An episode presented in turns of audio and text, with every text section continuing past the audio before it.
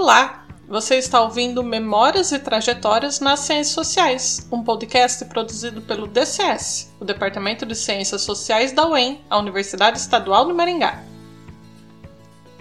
Meu nome é Zuleika Bueno, sou professora do DCS e para fazer esse podcast eu convido egressos e egressas do curso de Ciências Sociais para contarem um pouco como foi fazer a graduação na área, lembrarem os aspectos mais marcantes dessa formação e compartilharem com a gente como tem sido atuar como cientistas sociais por aí, mundo afora.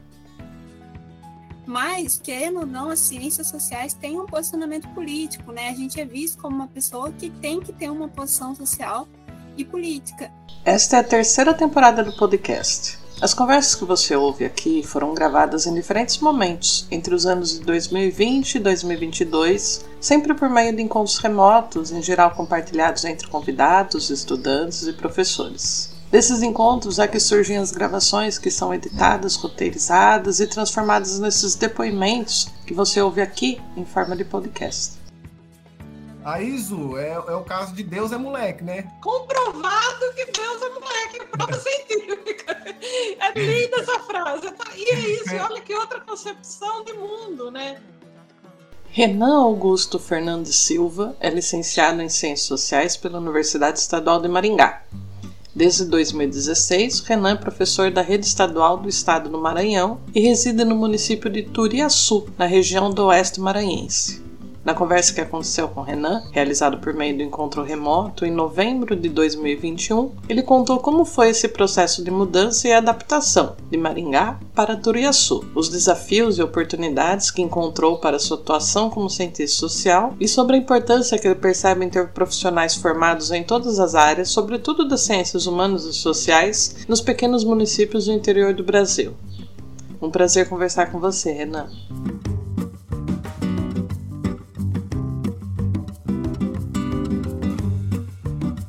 Eu sou Renan, estudei Ciências Sociais na Universidade Estadual de Maringá e hoje eu sou professor pelo estado do Maranhão, professor de Sociologia, na cidade de Turiaçu, uma cidade bem do interior do Maranhão. Um dos pontos que eu percebi quando eu revi as minhas sistematizações de trajetória, um dos pontos que eu via muito era um medo de transparecer como na minha trajetória eu fui mais determinado do que eu pude determinar. Então, a minha trajetória teve menos escolhas individuais e mais imposições sociais. É, uma das imposições sociais que foram muito fortes para mim era a questão do trabalho. No meu terceiro ou quarto ano de graduação, eu tinha uma imensa necessidade de trabalhar, por questões financeiras. Assim, é, sendo bem claro mesmo, né? E essa necessidade de trabalhar me fez com que eu ficasse muito focado em processos seletivos que contratassem profissionais na área das ciências sociais. Então, no meu terceiro ano, eu estava super focado em editais que contratassem profissionais na área de sociologia.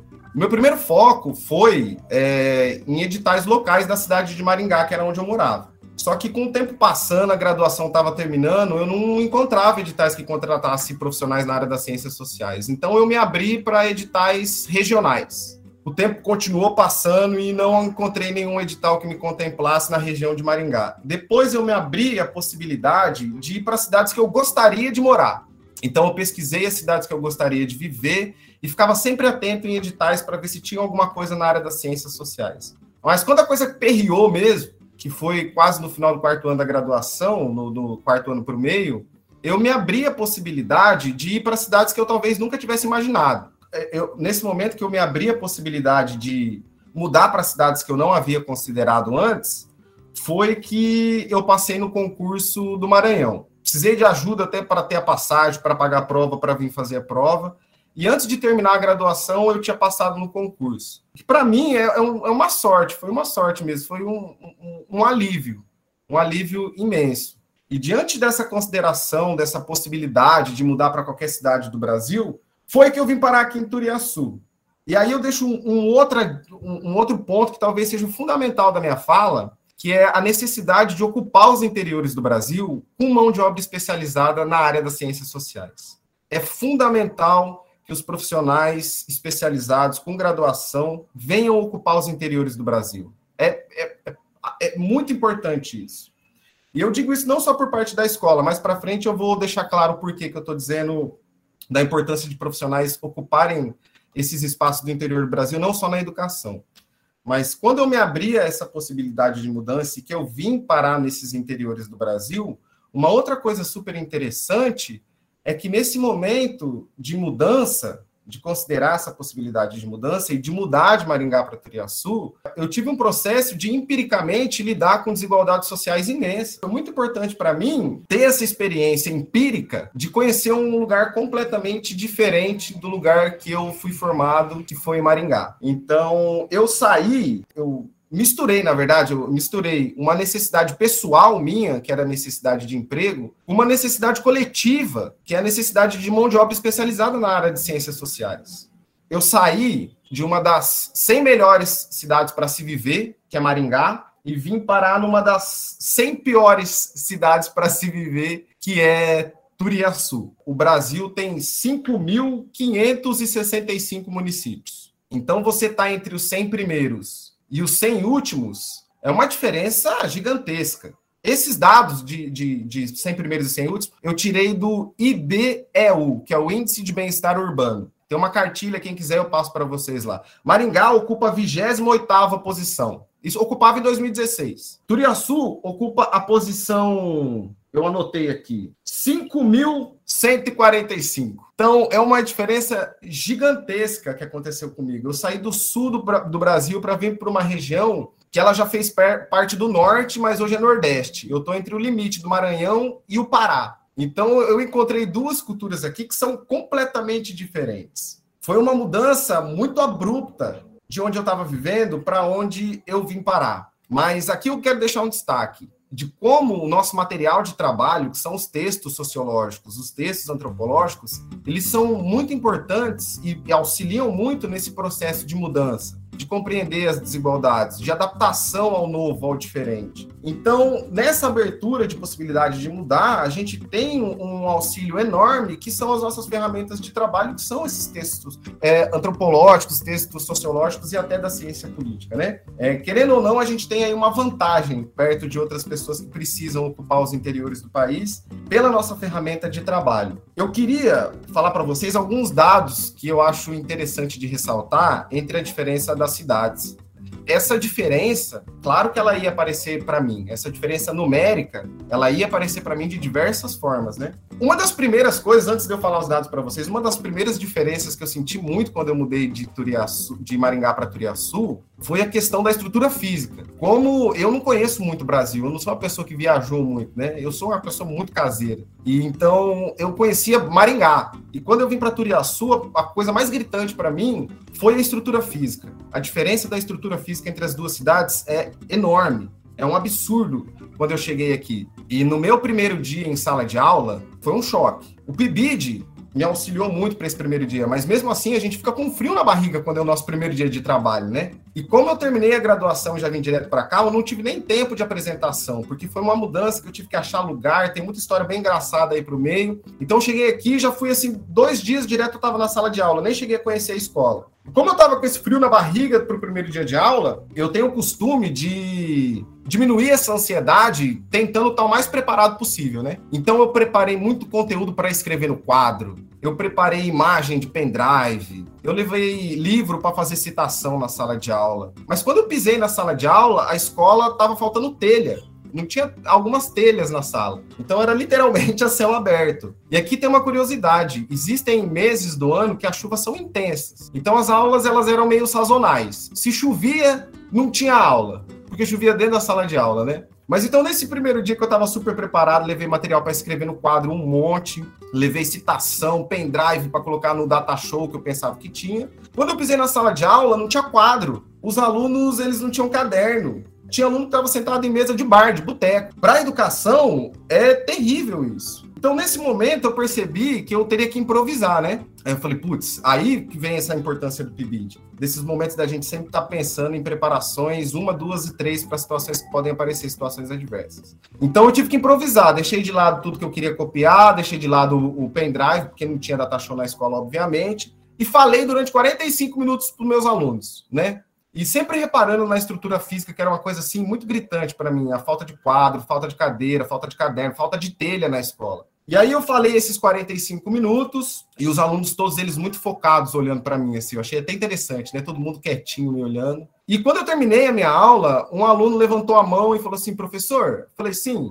"O senhor é de outro país?" Aí eu falei assim: "Não, eu sou do Brasil". Aí ele falou assim: "Ah, tá, porque a gente não entendeu as palavras que o senhor falou". E aí eu percebi, Zuleika, que a estrutura física talvez fosse uma das menores contradições que eu fosse encontrar nessa trajetória de ser professor no norte nordeste do país. Nesse momento eu percebi que eu precisava de uma adaptação de tudo que eu tive da formação de Maringá para esse contexto que eu estava aqui agora em Turiaçu. E é claro que essa adaptação que eu teria que fazer, eu teria que avaliar a realidade que eu estava vendo. E mais do que isso, eu sempre aprendi na graduação e sempre levei isso muito em conta, que a minha adaptação teria que ser compromissada com a comunidade que eu estava vivendo, com a materialidade que eu estava vivendo ali. E aí eu queria chegar com um, os dados para vocês. Um dos conteúdos da sociologia que a gente sempre sabe é, o, é a questão do trabalho, né? E aí eu peguei uns dados para comparar Maringá e Turiaçu com relação ao trabalho. Então, em Maringá, você tem mais ou menos. Eu vou começar com a população. Maringá, você tem mais ou menos 400 mil habitantes, 450 mil habitantes. Em Turiaçu, você tem 35 mil habitantes. Então, é uma diferença gigantesca. Em Maringá, você tem mais ou menos 200 mil pessoas, isso em 2019. Você tem 201 mil pessoas com ocupação. É 48% da população, 48,7% da população. Em Turiaçu, você tem 1.346 pessoas com ocupação. Ou seja, na minha cidade tem mil pessoas que trabalham. Talvez na UEM, talvez um departamento da UEM tenham mais pessoas com ocupação do que a minha cidade toda. Então, por exemplo, se eu tivesse que falar sobre trabalho, eu teria que fazer uma adaptação gigantesca. Em Maringá, eu vinha de uma sociedade onde 50% da população, praticamente, tinha uma ocupação formal para um lugar onde menos de 4% da população tem uma ocupação formal. Então, são trabalhadores que talvez eles existam, mas nem tivessem integrado aos dados da sociedade. Então, quando eu fui adaptar o meu conteúdo de forma compromissada a essa nova realidade que eu vim parar aqui em Turiaçu, no nordeste do país, eu percebi que eu teria que transcender o muro da escola, que é uma coisa que a gente ouve muito, a necessidade da educação transcender o muro da escola. Então, toda a preparação que eu tive em Maringá, que era ótima, fundamental para a minha atuação enquanto professor, ela teve que ser colocada numa, numa postura de reavaliar. O que, que eu poderia utilizar para aproximar todo esse conhecimento sociológico que eu tive em Maringá para que ele fosse materialmente viável dentro da cidade de Turiaçu. Então, nessa adaptação compromissada com a cidade, eu saí um pouco da escola e comecei a conhecer a comunidade que eu estava vivendo, a comunidade de Turiaçu. E aí é que eu me deparei com uma coisa absurda, absurda mesmo. Quando eu comecei a conhecer a cidade de Turiaçu, a primeira coisa que me chamou muita atenção é que a história de Turiaçu, ela remete a 1679. Oficialmente, a cidade tem 151 anos, mas a primeira expedição que veio para cá e acabou com uma aldeia indígena aqui, ela aconteceu em 1679. Então eu fiquei muito curioso e pensei assim, uma cidade com tanto tempo de existência, talvez tenha uma história gigantesca para eu explorar. Então, quando eu saí para as comunidades e busquei a história de Turiaçu, eu descobri muita coisa legal, mas que não está sistematizada. E aí eu reforço a ideia da necessidade dos profissionais da área das ciências sociais ocuparem os interiores do Brasil. Porque aí, a partir desse momento, a gente tem a possibilidade de sistematização. Eu conheci pessoas centenárias aqui na cidade que têm histórias maravilhosas para contar. A cidade de Turiaçu foi um porto clandestino de escravos você tem materiais arqueológicos aqui que são absurdos e que não estão sistematizados, não estão datados. Tem coisas aqui que você chega, que você olha na, na comunidade você fala assim: não é possível que não tenha um estudo na área das ciências humanas que dê a existência desses materiais que eu estou encontrando aqui nessa cidade. Então eu descobri histórias orais magníficas, eu descobri manifestações culturais magníficas, questões de trabalho absurdas aqui a serem exploradas, e tudo isso com uma necessidade da formação do pessoal das ciências humanas para ocupar esses espaços de sistematização desses fatores que ainda não aparecem de forma oficial. Mas mais do que isso, quando eu saí para a comunidade, e aí aqui tem uma questão que eu até me sinto desconfortável, que é o seguinte: se na cidade tem mil pessoas que têm profissão, você ter uma profissão na cidade, você já tem um status social. Não que eu concorde com isso, tá? Então eu me deparei com essa questão de que aqui a pessoa que tem profissão, ela tem um status social. Se você é professor, você tem um status social muito maior. E mesmo que eu não queira, que eu sou uma pessoa super simples, Eu sou uma pessoa que gosta de tomar cerveja, sou uma pessoa boêmia, gosto de conversar com o povo de uma forma muito simples. Mas eles têm uma consideração pelo status de professor gigantesca. E quando eu saí da escola para conhecer a comunidade, para que a escola atendesse aos interesses da comunidade, toda a comunidade começou a olhar para mim com um olhar muito, muito carinhoso. Tanto é que a cidade inteira aqui me conhece como professor. Pô, eu saio na esquina para comprar um pão, é professor para cá, professor para lá. É uma loucura isso aí. Eu sou uma pessoa muito, muito quietinha, né? Sou uma pessoa muito da minha. Então você sai na rua, é professor para lá, professor para cá, você vai no mercado, é professor. E, e, e, esse status social, ele acaba acarretando para mim numa postura de compromisso, porque a pessoa que eu era na universidade, em Maringá, ela tem que ser deixada um pouco de lado. Porque aqui as pessoas realmente cuidam da sua vida, né? Até às vezes pitar um cigarrinho aqui, as pessoas me param na rua e falam: Ô professor, não faça isso. Você é uma pessoa importante para a comunidade. Então, tem uma noção assim que a individualidade da gente, ela, ela necessariamente precisa se, se conectar com esses status que a gente acaba angariando na sociedade, né? E o mais bacana de tudo foi como aqui em Turiaçu as pessoas tinham um carinho muito grande por essa postura de professor de levar, de levar a escola para a comunidade, de trazer a comunidade para dentro da escola, que aí até as pessoas que são políticos aqui na cidade, elas começaram a perguntar para mim certas coisas. Professor, será que a gente consegue telha na escola? E aí a minha companheira também, que está ocupando um cargo muito importante aqui na cidade, que é auxiliar da promotoria, ela me deu várias dicas. Então, assim, é, tinha coisas que era só a gente chegar na promotoria e pedir para pessoas, por exemplo, que tinham uma punição, pagar a multa, em vez de dinheiro, comprar telha para a escola. Então a gente conseguiu colocar telha na escola, comprar uma máquina de xerox, uma impressora. Aí, nesse momento, você começa a perceber que a, a, atuação do professor, quando ela sai dos muros da escola, ela necessariamente precisa de um auxílio de outros profissionais da área das ciências humanas. E é aí que eu percebi dessa necessidade, se a gente tivesse profissionais compromissados na área das ciências humanas aqui, a cidade seria muito melhor. Quando eu comecei a me adaptar compromissadamente com a comunidade, eu vi a necessidade que a comunidade tinha. E aí, o que, que acontece? O, o, o, houve uma mudança de gestão aqui dos prefeitos e eles começaram a me pedir umas dicas. E uma das dicas que eu falei para eles é que tinha que acabar com essa contratação através do clientelismo. Porque as contratações aqui para essas áreas de serviço social, dessas áreas de é, para preocupação social da cidade, elas eram contratações feitas por indicação política. Então era meu amigo, que às vezes não era formado na área, há uma pessoa que eu quero favorecer, que nem morava na cidade de Turiaçu. Então, quando os profissionais especializados ocupam os interiores, a gente diminui essa possibilidade da contratação através desse clientelismo. E aí, quando esses profissionais começam a ter uma atuação e diminui esse clientelismo, essa sociedade que estava no estado mais vulnerável de atenção, ela começa a dar valor para esses profissionais. E quando a gente evita esse clientelismo no serviço das ciências humanas, o que, que acontece?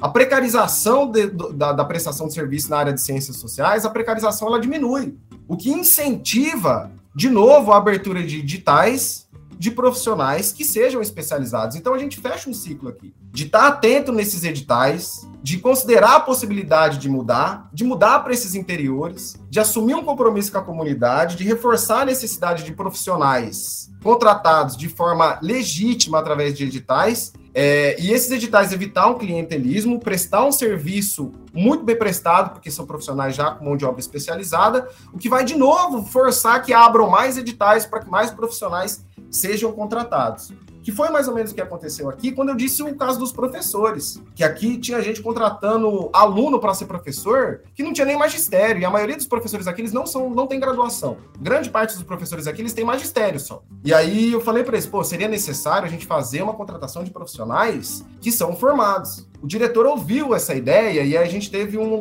uma, um aumento na qualidade educacional muito grande, mas muito grande mesmo, assim. Nem, e um aumento que eu digo não é de resultados, mas pelo menos de identificar os problemas.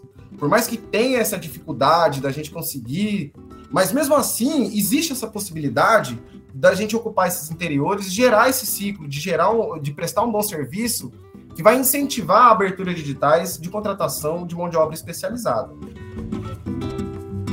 É, quando eu comecei a ter uma, uma, um compromisso maior com a comunidade, os vereadores da cidade, eles no começo me acharam muito bacana, muito interessante. Mas depois que a comunidade começou a me olhar com bons olhos, eles já não gostaram tanto de mim. Aí eu fiquei o professor tatuado, que fuma. Aí ele fala assim: ah, esse professor é fumar jamba, né? Que jamba aqui é maconha, né? Ele falou: ó, oh, vocês tomam cuidado com isso. E aí eles não, não, não, já não gostaram muito tanto da minha postura. Eu não gosto, de verdade, de criar uma regra de comportamento. Eu não acho isso correto. Até porque eu sou uma pessoa que sou um pouco mais extrovertida. Eu gosto muito de uma mesa de bar. Eu gosto muito de ir para o interior comer uma galinha caipira e, e ver essa coisa muito da, da, do pessoal. Só que eu sei, por exemplo, houveram outros companheiros de trabalho que vieram para cá que eles são muito mais introvertidos e que eles não tiveram essa mesma boa experiência com a comunidade. Mas quando eu falei dessa possibilidade de ocupar os interiores do Brasil, eu digo para você que tem tanta essa necessidade de ir para as comunidades, mas a gente também existe a necessidade de gabinetes que são a necessidade de profissionais que tenham uma capacidade de sistematizar, de trabalhar com dados, entendeu? Então, assim, essa nossa postura pessoal, ela, ela, ela tem que ser muito uma relação entre o indivíduo e a comunidade que ela vai se inserir. Essa materialidade dos fatos, ela tem que ter uma combinação que não pode ter uma receita pronta, na minha opinião. Na minha opinião. Eu nunca na minha vida, nunca mesmo, tive uma receptividade tão grande, nem na minha própria família não é falando mal da minha família, não, mas já falando, viu? Véio? Mas eu nunca tive uma receptividade tão grande como você tem nos interiores do Nordeste do Brasil. É uma coisa assim absurda. Tanto é que chegou um momento aqui em casa que o povo não, não batia na porta para entrar, né? e assim, é uma coisa que para mim gerou até um certo desconforto, que eu não estava muito acostumado com isso, né? Então as pessoas às vezes chegavam aqui em casa sem aviso prévio. E ainda reclamando do meu café. Pô, professor, café forte é esse aqui. Mas é, é, essa expectativa do, do, cientista social ocupar uma posição de liderança também às vezes é problemática, porque a gente vai estar levando uma demanda deles para ambientes que são ambientes institucionais. E aí, quem quiser brigar com nós, na verdade, vai acabar comprando a briga da própria comunidade. Tem muita questão pessoal minha que eu tive que deixar de lado pelo interesse do lugar que eu estava vivendo. E esse momento, ele é um desconforto pessoal para mim, mas é uma segurança para minha atuação profissional. Que nada do que eu estava fazendo era pautada em ideias minhas, mas pautada na necessidade que a comunidade que eu estava inserido tinha. É, é realmente uma insegurança, não tem uma receita pronta. Agora, é claro, existem interiores e interiores porque o interior que eu tô é muito abandonado. Se você for por interior aqui do Maranhão, que é dominado pelo, pelo agronegócio, por exemplo, eu acho que daí a minha história seria completamente diferente. Por isso que eu digo que eu não posso criar uma regra, mas que é importante a gente considerar essas possibilidades de ir para os interiores, principalmente os mais abandonados, certo? Que aí a gente tem uma segurança de que até o profissional, só de chegar lá, o profissional já é bem quisto. Porque na minha cidade, antes de eu assumir, tiveram pessoas que vieram para cá e falaram assim: ah, nessa cidade eu não fico. Outros profissionais vieram aqui e houveram um tempo que eles puderam pedir transferência e saíram da cidade. Tudo isso foi minando a imagem das outras pessoas, mas foi fortalecendo a imagem de quem ficou aqui. Então você tem um amparo muito grande da comunidade. Uh, por exemplo, eles são doidos para que eu vire diretor da escola. São doidos para que eu saia vereador da cidade, assim. E são coisas para mim extremamente desconfortáveis, né? Tem uns olhares ameaçadores. Mas quando você chega para o seu aluno e fala assim, pô, vocês têm direito a ter merenda, a barriga fala mais alto. Independe da ideologia e da posição de cada um. Entendeu? Então você tem todo o apoio da comunidade quando você está bem intencionado, quando você está conectado com eles. Eu tive que descer dessa postura, dessa etiqueta de cientista social para um cidadão da comunidade. É, quando eu falei do status do professor aqui na, na, na cidade, e é isso como uma status de qualquer pessoa que tem uma profissão já é elevado. Mas a noção de agente, para mim, foi muito, muito louco. Porque aí em Maringá, eu vou fazer um outro dado comparativo. Aí em Maringá a gente tem mais ou menos 900 professores do ensino médio. Eu vi lá no dado do IBGE. Aqui em Turiaçu você tem 80 professores, né? É muito pouco. Então, aqui a noção de agente, agente político ou agente social, ela é muito forte. Então, as ações individuais que a gente tem aqui, elas têm uma capacidade de influenciar a comunidade de uma forma que eu nunca tinha imaginado. Agora, eu, eu, não, eu não gosto muito da questão política institucional. Eu nunca fui muito fã. Hoje, a minha opinião já é outra completamente diferente. Eu vejo a necessidade de ocupar esses espaços. Mas eu era radicalmente contra. Radicalmente contra fazer política através da instituição, assim, formal. Hoje eu já vejo outra necessidade. Então, assim, é, essa noção de que a gente, quando tem uma mão de obra especializada, e olha que eu não sou especialista, não tenho nenhuma especialização em gestão pública, mas essa pouca formação que a gente tem dá um preparo imenso para nós, rapaziada. Isso é papo reto que eu dou para vocês, viu? Eu fiquei muito feliz quando eu encontrei companheiro de trabalho e vi que a preparação da minha universidade foi, assim, foi maravilhosa, foi excepcional. E aí, essa noção de que pouca coisa que eu fazia enquanto um agente individual, professor, ele respaldava em ações políticas da cidade de Turiaçu. Então, essa dimensão da nossa ação em cidades pequenas, ela toma uma proporção gigantesca mesmo. Para quem quer, para quem gosta, é uma mão na roda. Agora é isso também, tem que ser estratégico, porque às vezes é igual virar a direção da escola. Aqui não tem nem nota fiscal eletrônica. Pô, isso aí é um absurdo, né? E é por isso que existe a necessidade desses outros profissionais da área das ciências humanas, para esse tipo de fiscalização. Quando eu assumir a direção da escola, quem vai ter que prestar as contas sou eu. Então a gente fica nessa situação. É possível assumir esses cargos? Sim, é possível. Mas a custo do quê? Então, é, exige muito um pensamento bem estratégico, né? Porque aqui tudo tem, é, é possível ter um deslumbre muito grande. Pegar dois, três contratos, trabalhar para caramba, ganhar bem. Mas mesmo assim, é isso talvez a comunidade aí comece a te ver mais com interesses individuais do que um agente social dentro da comunidade que você vem parar. Por isso que é, eu coloco primeiro a minha profissão de professor no lugar, meu compromisso com a comunidade, para depois angariar outros cargos. Eu espero muito, muito mesmo que venham outros profissionais da área das ciências humanas para me auxiliar nessa tarefa aqui, que não é fácil, não. E aí tem até uma história engraçada que eu queria falar aqui, que é muito uma questão de Turiaçu, né? No segundo ano, eles fizeram uma eleição e falaram assim: ah, professor, vamos concorrer, vamos concorrer. Eu falei: ah, não vou concorrer, que eu acabei de chegar aqui. E quando teve a eleição da escola, o que, que aconteceu? Foi uma chapa única. Uma chapa única. E eu não concordei com essa ideia, né? Só que eu falei: bom, acabei de chegar aqui. Se eu bater muito no martelo, as pessoas vão falar assim: putz, que cara chato, né? que cara chato isso aí. Aí o que aconteceu?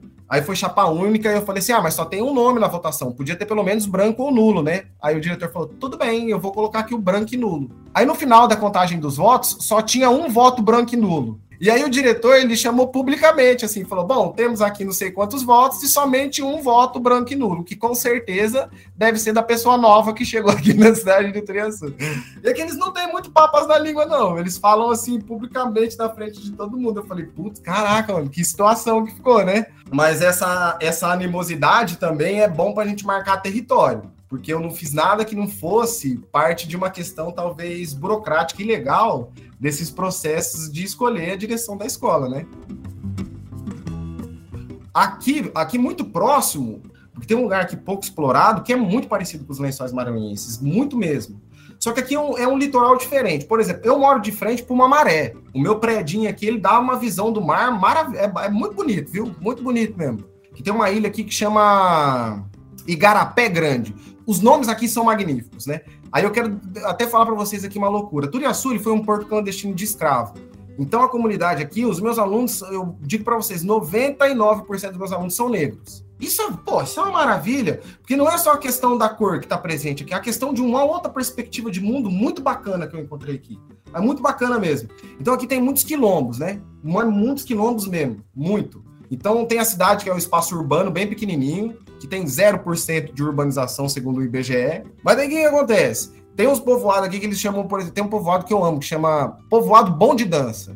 É, é, um, é um litoral que você tem que pegar um barco. Aí o barco aqui eles chamam de barco toque-toque, que é aquele que fica tá, tá, tá, tá, tá, tá, pô, demora pra caramba, né? Então você pega quatro horas de barco e aí você vai para um complexo de ilhas. Tem várias ilhas, pô, paradisíacas. Algumas têm energia elétrica, outras não têm energia elétrica. E aí é um, é um lance muito louco, é um lance muito louco, porque é um lugar assim ambiente, alimentação, a cultura da pesca, a dinâmica deles fazerem a própria rede deles, você vê isso daí, sei lá, quase uma hipnose na hora que você vê aqueles velhinhos fazendo a questão da rede. Aí eles chamam você para ir pescar junto com eles. Então é um, é, um, é um negócio assim, um turismo muito diferente desse de você ir na praia, sentar na beirada da praia e tomar uma cervejinha. Lá eles vão botar você para pescar, para arrastar camarão, para andar de canoa, você subir em árvore para catar a fruta. E é, uma, é, uma, é, uma, para mim, é uma experiência muito válida. Mas mais do que isso, são as histórias que aparecem lá, né? Porque na Praia de Garapé Grande tem uma cruz, que ninguém sabe datar de quanto que é essa cruz. De novo, a necessidade de profissionais nessas áreas especializadas, né? Então tem uma cruz lá que eles dizem que, na verdade, o Brasil foi descoberto por ali.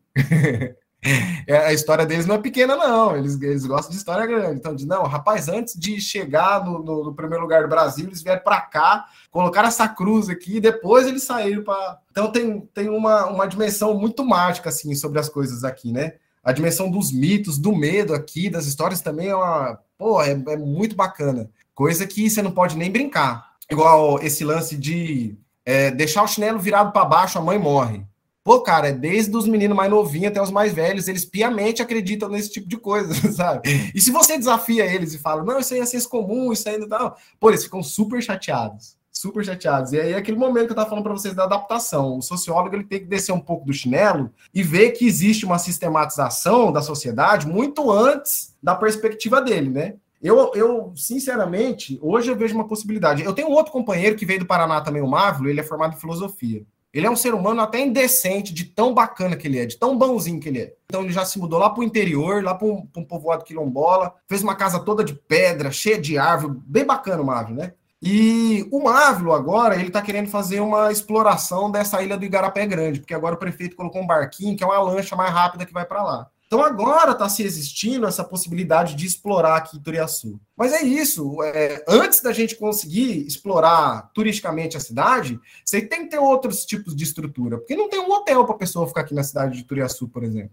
Tem muita dificuldade para as pessoas virem para cá, para chegarem até aqui. É um absurdo, porque o que, que eu pensei? Eu falei, ah, vou pegar um avião para São Luís e vou para Turiaçu tranquilo. Pô, mas você tem que pegar é van, e aí tem outra, outra coisa bem curiosa, né? Maringá, acho que tem 470 quilômetros quadrados, assim, a cidade toda. Não, não sei se é quadrados que fala, mas o território de Maringá tem mais ou menos 478 quilômetros quadrados. Turiaçu tem 2 mil. É um município gigantesco, na verdade. Quando eu cheguei em Turiaçu, eu vi a placa lá, bem-vinda a Turiaçu. Falei, ah, que bacana. Só que era no meio do nada. E aí eu andei mais ou menos uma hora e meia até chegar na cidade. Então o município, ele é, é, a territorialidade dele é gigantesca devido a essa ocupação quilombola que tem aqui. Quando você pega uma história de um, tem um livro de um francês que veio para cá e fez uma sistematização, ele diz que aqui era um complexo de povoados quilombolas como se fosse quase maior que Palmares. E aí quando você vai para os interiores daqui, você entende o que ele estava falando. E tem histórias de que, por exemplo, entre São Luís e Belém, que são as duas capitais mais antigas que tinham um papel muito importante, Turiaçu ficava no meio. E tinha uma comunidade de escravos muito bem estabelecidas aqui, no qual o pessoal que vinha de São Luís parava em Turiaçu para se abastecer de alimento e trocava esses alimentos por armas. Então a comunidade quilombola daqui ela foi muito fortificada. Tem uma história muito bacana com relação a isso daí. Que infelizmente está morrendo. A gente tem um tambor de crioula aqui que é maravilhoso, que nunca teve um edital de cultura. A gente perdeu um cara que ele era cadeirante, que ele tocava um tambor, menina, que se ele fosse para Montreux no festival de jazz, todo mundo ia ficar de queixo caído. É, um, é uma coisa absurda, é uma pena ter perdido ele antes da possibilidade de colocar a vida dele assim, é, de uma forma que ficasse mais, mais marcado na história, né? A tradição oral aqui é fortíssima, mas a sistematização dessas tradições ainda estão bastante em falha. E, por exemplo, aqui é, aqui é muito louco que é, os quilombos entre eles possuem diferenças gigantescas desde o trato da terra, do material que eles são especialistas, do tipo de mandioca que eles plantam, do açaí que eles tiram e da linguagem. Porque para mim, Zuleika, eu fui uma pessoa que eu nunca fui muito ligado no lance de linguagem, mas quando eu cheguei aqui, pô, tive que ler Levi-Strauss e Sassureta, até não querer mais, porque a questão da linguagem aqui é, é, é, um absurdo, é um outro mundo. E é uma linguagem, assim, que às vezes a gente precisa de 30 palavras e eles têm uma única palavra que expressa tão bem tudo aquilo, que você fica chocado, né? Agora, quando você vai para essa comparação da linguagem do, do, dos quilombos daqui de Turiaçu, é muito engraçado a diferença dentro da própria cidade da linguagem de um lugar para o outro. Eu nunca fui uma pessoa de estudar quilombo. E quando eu cheguei aqui, eu falei assim: meu Deus do céu, além de eu não ter estudado antes, eu tenho um universo que eu me deparei aqui que eu preciso de especialização. Só que aí agora eu vou cortar um pouco da parte romântica que eu estava falando para vocês. Por quê? A falta de um vínculo com a universidade aqui em Turiaçu é muito triste. E aí eu digo para vocês, eu mesmo não tive ainda nem tempo, nem orientação assim de me especializar, porque eu quero ter um comprometimento no estudo que eu vou fazer de mestrado, de especialização, com esse lugar que eu estou aqui agora. Só que a Universidade Federal e a Universidade Estadual daqui não chegam aqui. Eles não têm projetos para cá. E é uma pena, inclusive ano que vem, na verdade, eu já estou até querendo fazer um projeto desse novo ensino médio, de projeto do, do, do primeiro ano, de mexer com dados quantitativos, porque tem aluno meu que eles não aparecem em dados nenhum da comunidade. No segundo ano, fazer uma sistematização de tradições orais que tem aqui nas comunidades, para tentar trazer projetos da universidade para cá, para Turiaçu. E aí, de novo, conversar com o poder público, já até tô com umas ideias aqui para conversar com a Bárbara, da gente pegar um casarão, porque aqui tem casarões assim, pô, centenários, muito louco, estão caindo aos pedaços. Agora, a falta de contato com a Universidade Federal dificulta muito a possibilidade da gente conseguir fazer essas sistematizações sobre a riqueza que tem na cidade de Turiaçu. Putz, eu não vou nem falar muito da Lela, porque eu sou um fã de número um, carteirinha da minha companheira. Meu Deus do céu. além da capacidade que ela tem, a ocupação que ela teve aqui, e é isso que é louco, porque a Bárbara veio sem perspectiva e hoje ela tem um cargo super importante aqui na cidade. A Lela hoje ela funciona como minha tradutora, porque eu tenho muita dificuldade de entender, meu, de entender meus alunos. Eu estou melhorando com relação a isso. Porque, querendo ou não, a postura do professor aqui é muito aquela postura, e eu, eu assumo a minha falha aqui, de o professor fala e o aluno escuta, né? Infelizmente. A questão da linguagem deles, Leica, tem hora que os alunos, eu repito tanto para eles, repete para o professor que eu não entendi, que eles falam assim, professor, deixa quieto isso aí, vai, para com isso aí, não, não, esquece o que eu falei. Eu não tenho a capacidade nem de explicar o que, que é. É uma combinação de palavras, o sotaque deles, o sotaque deles não tá no R, não tá nas letras, não tá no som da palavra, tá na forma cantada que eles falam. Tem umas expressões assim que eles usam muito, que eu vou dar um exemplo para vocês que eu fico meio perdido. Por exemplo, esses dias alguém falou assim: rapaz, eu não ganhei num jogo que eu apostei, mas Deus não é moleque mesmo? Eu falei assim: Deus é moleque? O que, que ele está querendo dizer com Deus é moleque, né? Fiquei com isso na cabeça, que eles têm muita expressão. As frases deles são repletas de expressão. E eu estava querendo dizer que moleque é uma pessoa que apronta muito, né? Que surpreende muito. Então ele estava falando que Deus abençoou, Deus abençoou, porque Deus é moleque, Deus faz as coisas, às vezes, de forma impensada. Pô, eles têm que traduzir para mim as expressões para eles, que é do cotidiano. Então misturo o sotaque com a forma de falar, com essas expressões, que eu fico completamente perdido, às vezes, assim, completamente perdido. Eu, eu já tentei até sistematizar um dicionário aqui das expressões deles. Pequeno, também se chama muito pequeno aqui. É que você tem que ver a, a, noção de ser criança aqui no interior. Nossa senhora, no Maranhão as crianças são, eu não sei, são tem uma vida muito diferente do que eu tive em Maringá. E olha que eu fui da época de viver na rua e essas coisas. Mas os pequenos daqui, como eles falam, os pequenos daqui, eles são é o diabo mesmo, né? Eles têm uma vivência, é uma coisa absurda a vivacidade dessas crianças. Tem criança que você olha assim, você fala, quantos anos você tem, Pia? O moleque tem dois anos, mas parece que tem dez. O moleque já é super desenvolvido e sobe em árvore faz. Pô, é, é, é muito bacana mesmo. Muito bacana. Esse vocabulário, eu tento às vezes colocar um vocabulário do maranhense, mas eu ainda estou muito artificial nessa habilidade.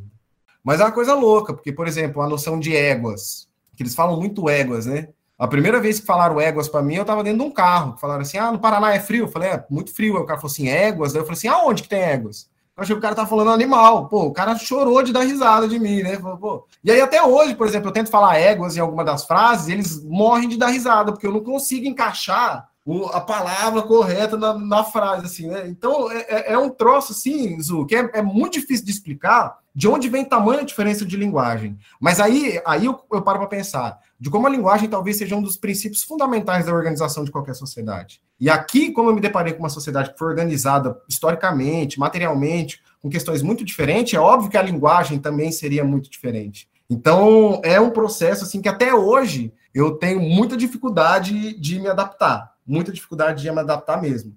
E também, Zuleika, aí chega uma parte é, triste da, da, coisa, né? Porque por mais que tenha um vocabulário riquíssimo aqui, a gente sabe que às vezes se eles forem é, é, usar essas expressões deles num Enem ou numa prova de seletiva, não são expressões que serão consideradas. Então é triste se apagar essa identidade deles para tentar encaixar eles em processos seletivos que tirem ele da cidade de Turiaçu, porque a cidade de Turiaçu não oferece nada para jovem. Alguém perguntou aqui, no, o Pedro perguntou o que, que é éguas. Éguas é uma expressão, cara, é, é uma expressão para indignação, uma expressão para dimensão das coisas, uma expressão. É, eu, eu, não, eu não consigo nem dizer assim. O éguas é uma expressão tão. e é tão forte, é tão bacana quando você ouve um éguas assim, éguas, moleque.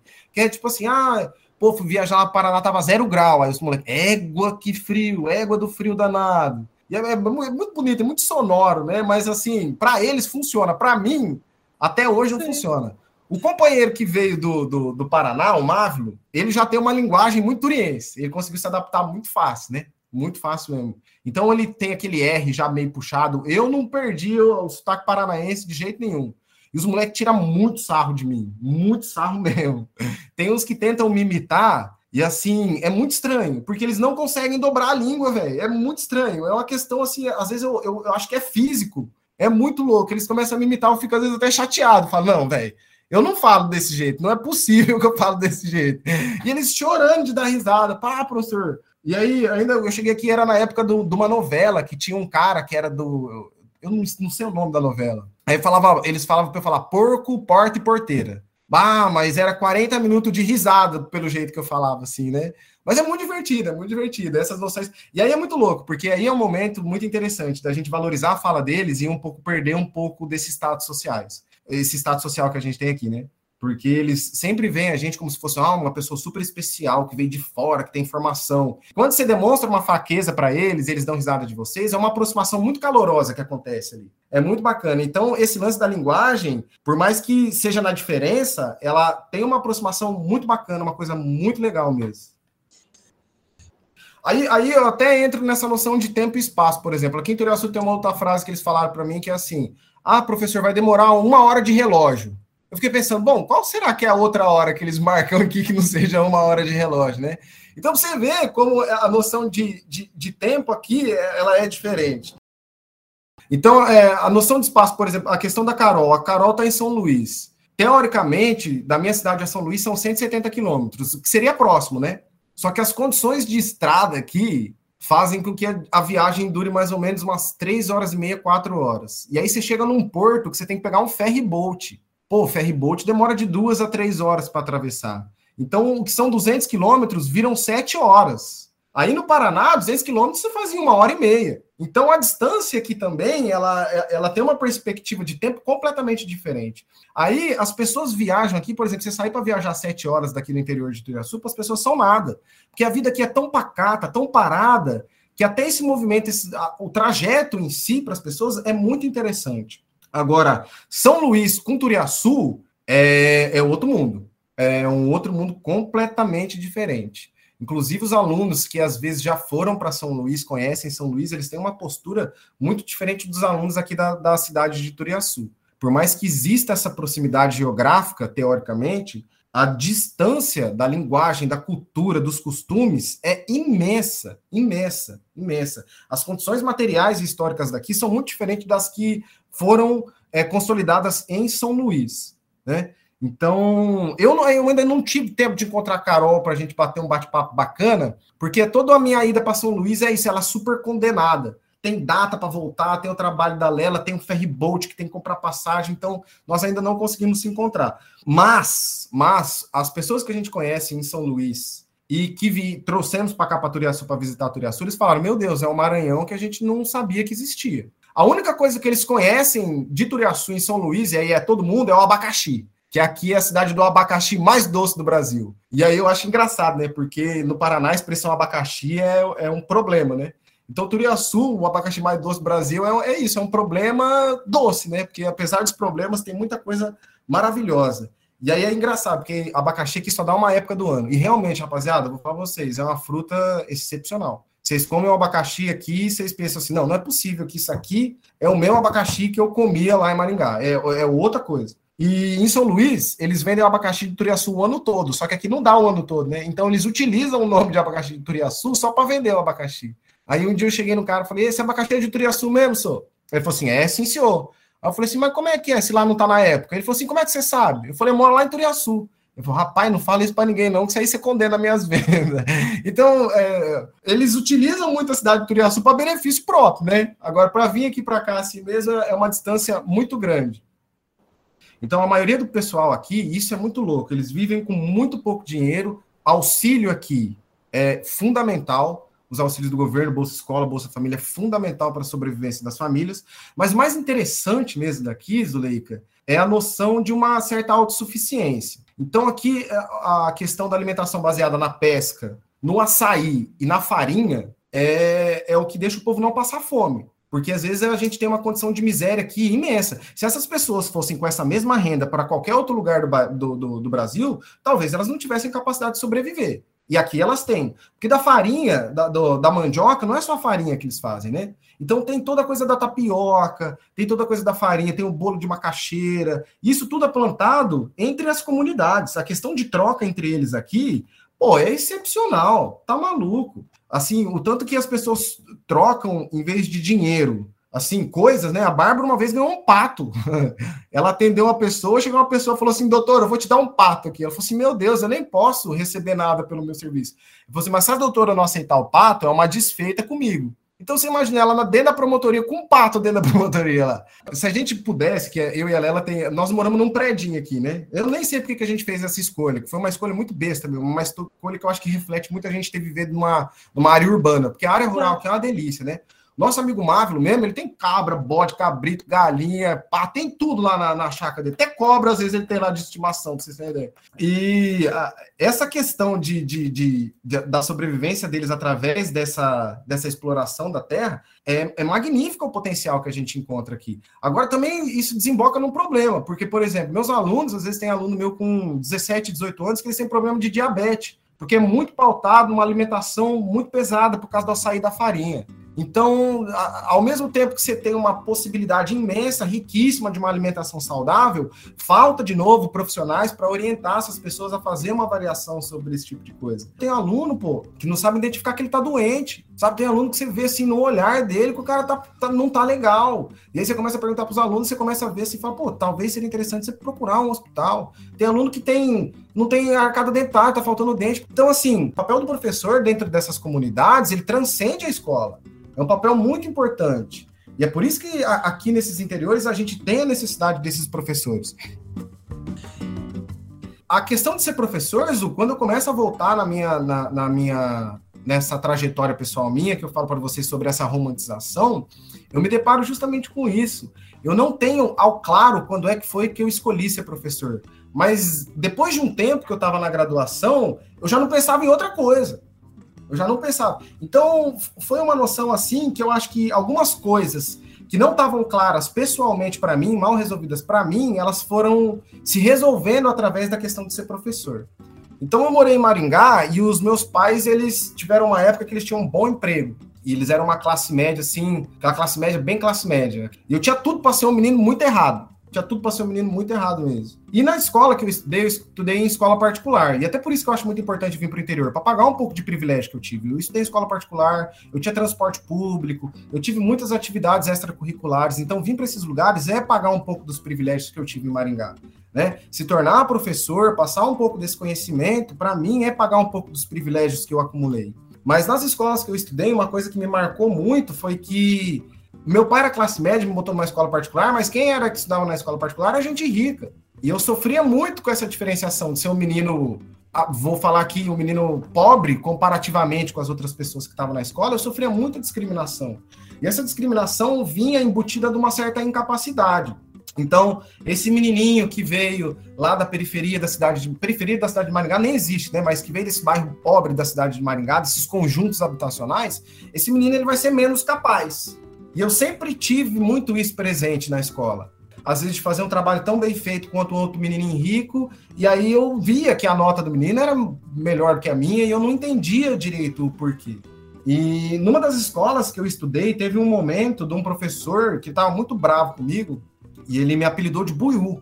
Todo mundo deu muita risada, eu nem sabia o que, que era Buiú, né? Eu, e eu carreguei esse apelido durante anos, assim, sem entender direito o que, que tinha acontecido.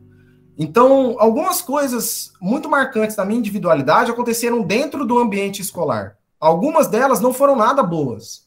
Então, assim, essa noção de que o menino, o menino pobre, o menino rebelde, não tem a capacidade intelectual de se, de se tornar professor. Isso para mim foi muito marcante. Isso para mim foi muito marcante. Que eu falei assim: eu vou demonstrar como essas pessoas que eles julgam não ter capacidade, talvez tenham mais capacidade do que eles próprios, professores que estão formando nós. Então foi um compromisso que eu acho que eu tinha internamente em mim. Quando eu encontrei o curso de ciências sociais, eu fui meio que desabrochando essa parte. Foi meio que quase como uma, uma resolução pessoal de um conflito que eu tinha comigo mesmo. Então é muito difícil de eu sistematizar e dizer assim precisamente quando foi que eu me, me foquei na ideia de professor. Quando eu fui a primeira vez no PIBID e eu consegui conversar com os meninos que estudavam numa escola pública, eu comecei a me identificar.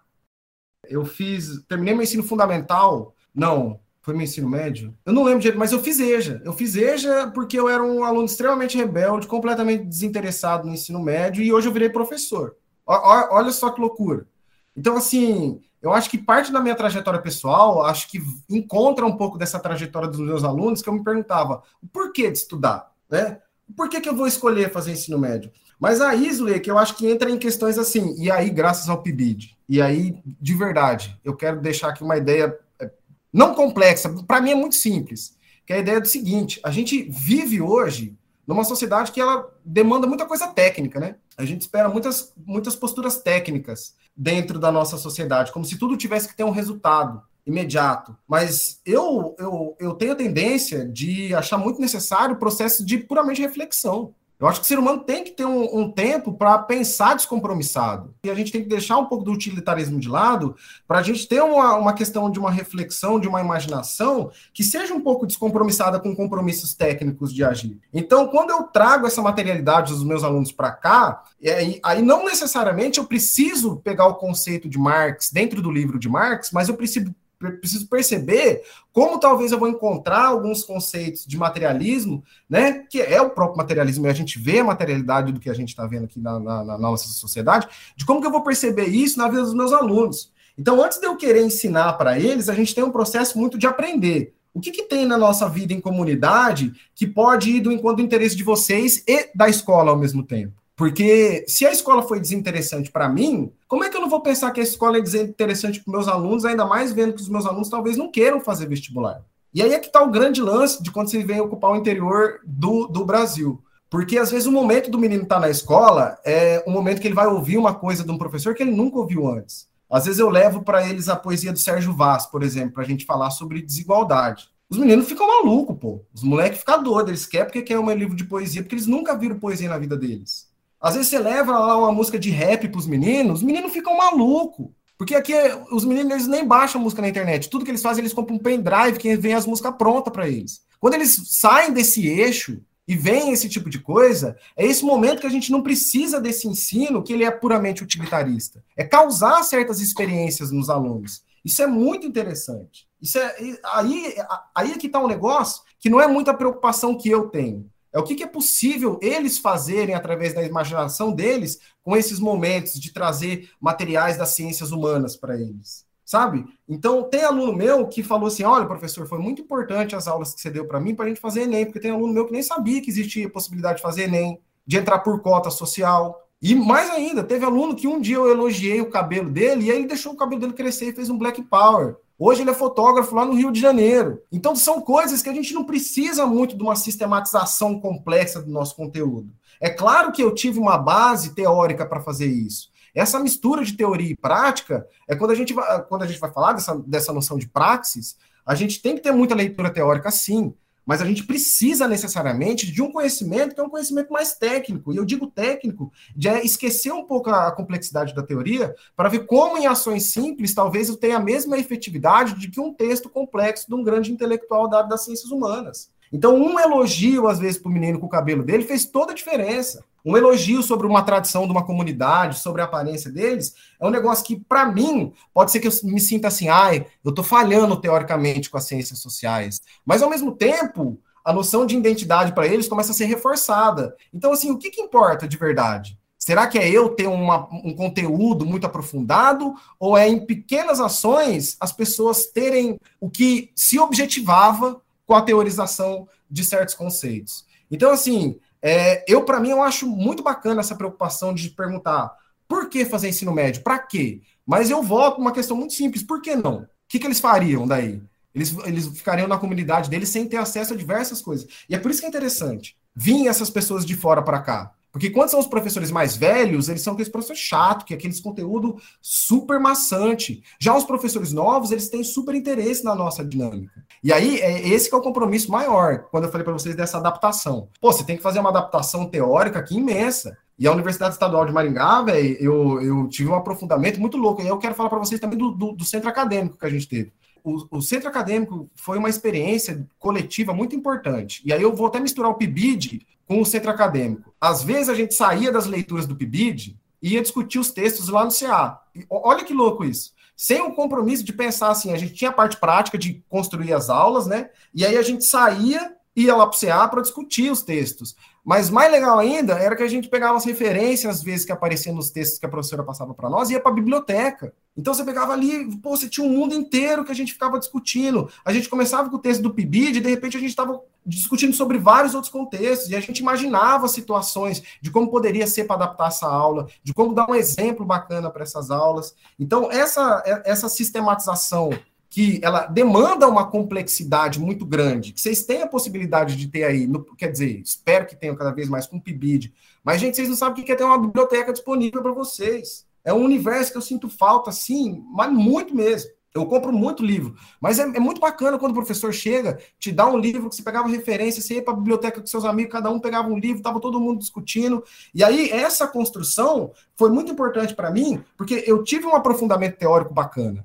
E aí, quando eu cheguei aqui, a grande parte desse aprofundamento teórico meu foi para falar assim, velho, agora você precisa ter capacidade de adaptar. Se você foi capaz de aprender, você tem que ser capaz de pelo menos adaptar essa realidade. E é claro que tem muita coisa que tem que ficar de lado tem muita coisa que, que a gente tem que deixar de lado para tratar de, de, de, de, coisas mais simples, né? De, é realmente descer um pouco do tamanco de cientista social e perceber que a gente precisa da sistematização que já existe dentro da própria sociedade antes da gente fazer é, é, é essa parcela de criar um conteúdo e uma dinâmica que já vem, às vezes, de gabinetes para os interiores do país. Aqui no Maranhão é um estado muito compromissado muito compromissado com o ensino das ciências sociais.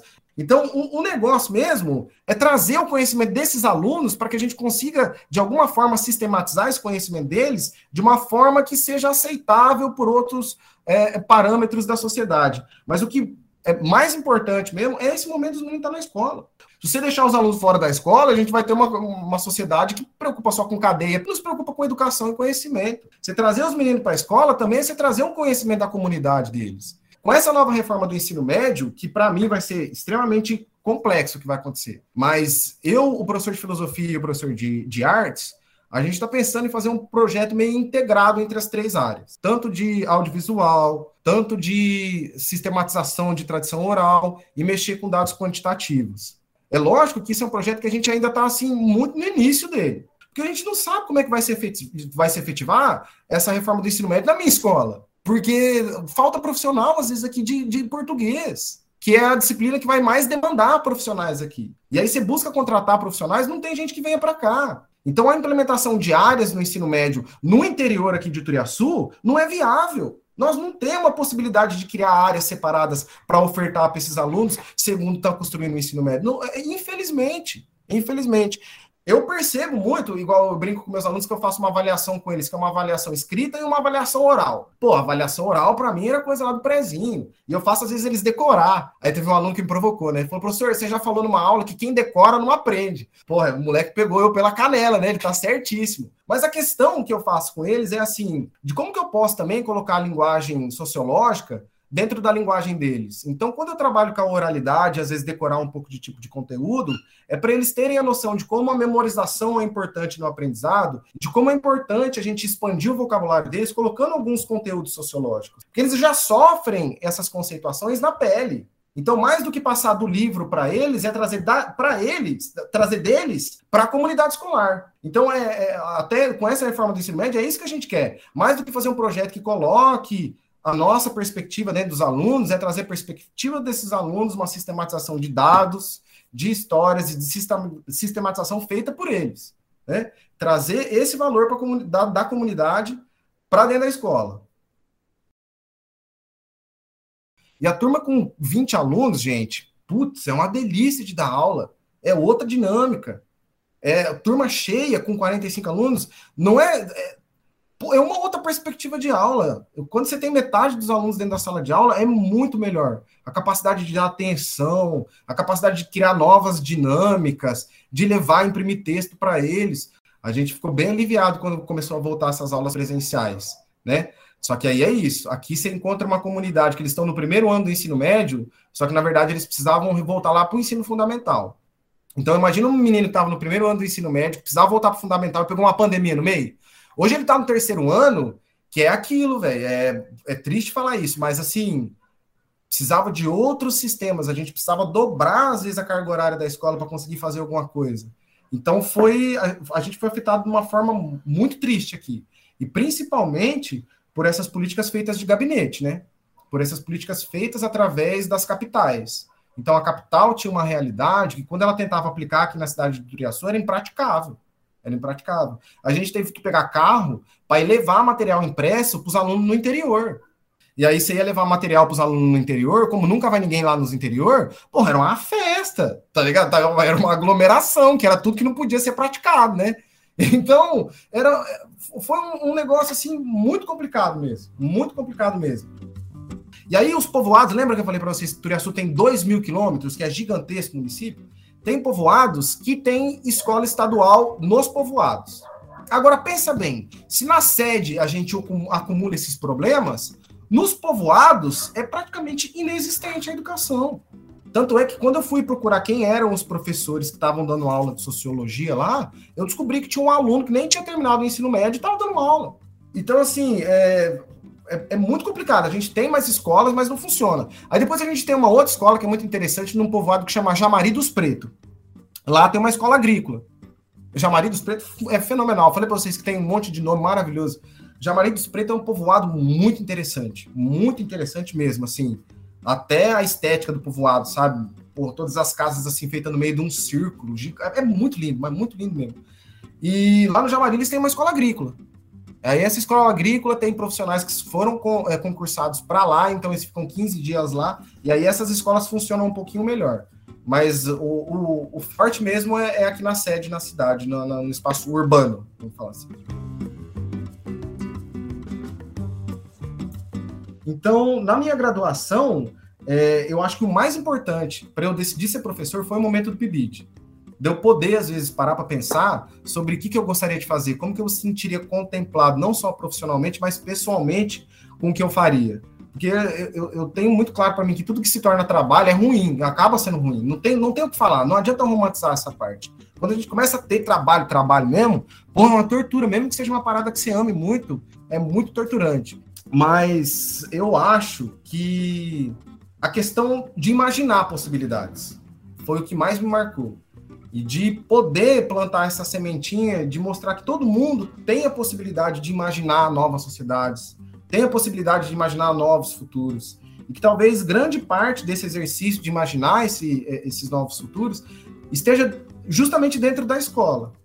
Né? Na minha graduação, a gente lia textos que eu tinha capacidade de imaginar outro mundo, eu, eu adoro ter essas questões utópicas, de sempre manter essa possibilidade de pensar em novos mundos, sempre buscar esses novos mundos.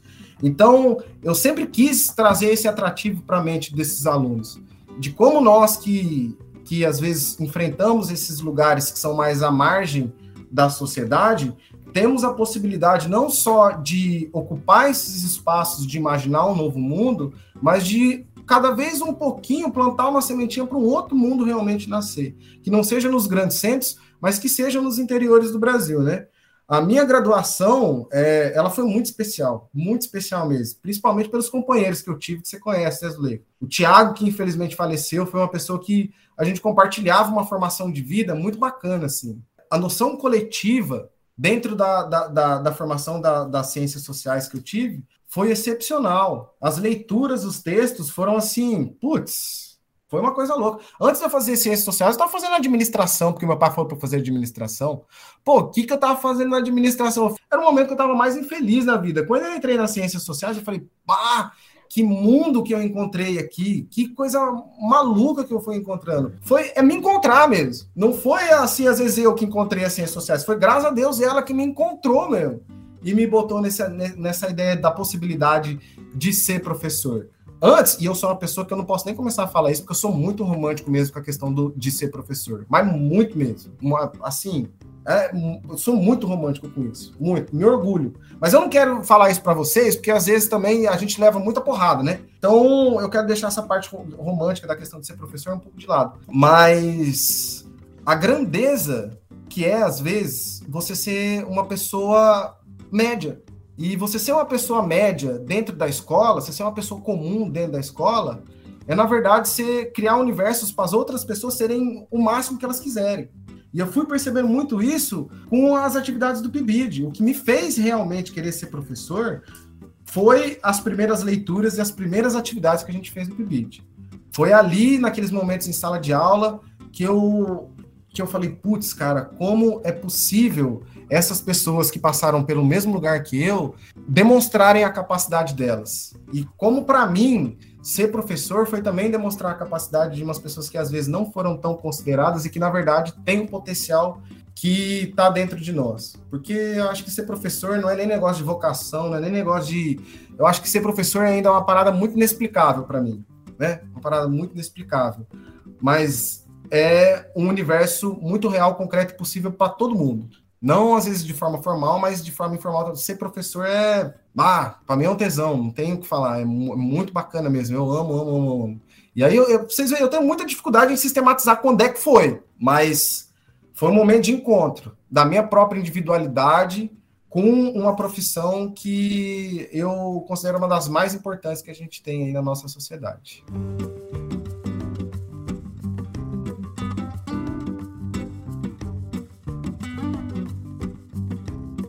Paixão e o compromisso de Renan com a atividade docente é contagiante. É impossível ver essa conversa e não se encantar pelas ciências sociais, pelas atividades de ensino, por Turiaçu e pelo próprio Renan. A conversa que deu origem a essa gravação foi realizada em novembro de 2021 e a edição desse episódio aconteceu um ano mais tarde, em novembro de 2022. Mas antes de encerrar, não tinha como essa conversa com o Renan não gerar alguma dica boa de leitura e de escuta. O Renan é fascinado por livros e discos e tem uma coleção deles. E ele deixa aqui uma sugestão para a gente ler e ouvir depois desse episódio.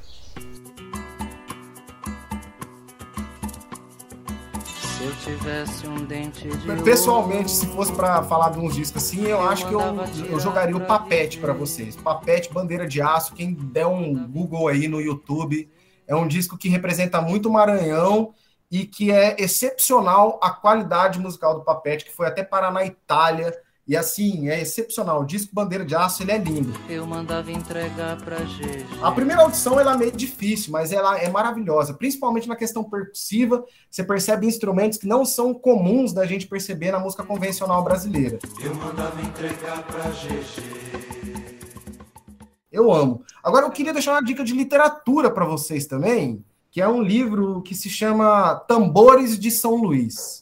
Eu não sei se é fácil de encontrar esse livro, mas se algum dia vocês encontrarem, é do Josué Montuelo. Chama Tambores de São Luís. É uma epopeia de três gerações de negros. E aí aparece muita cidade de Turiaçu.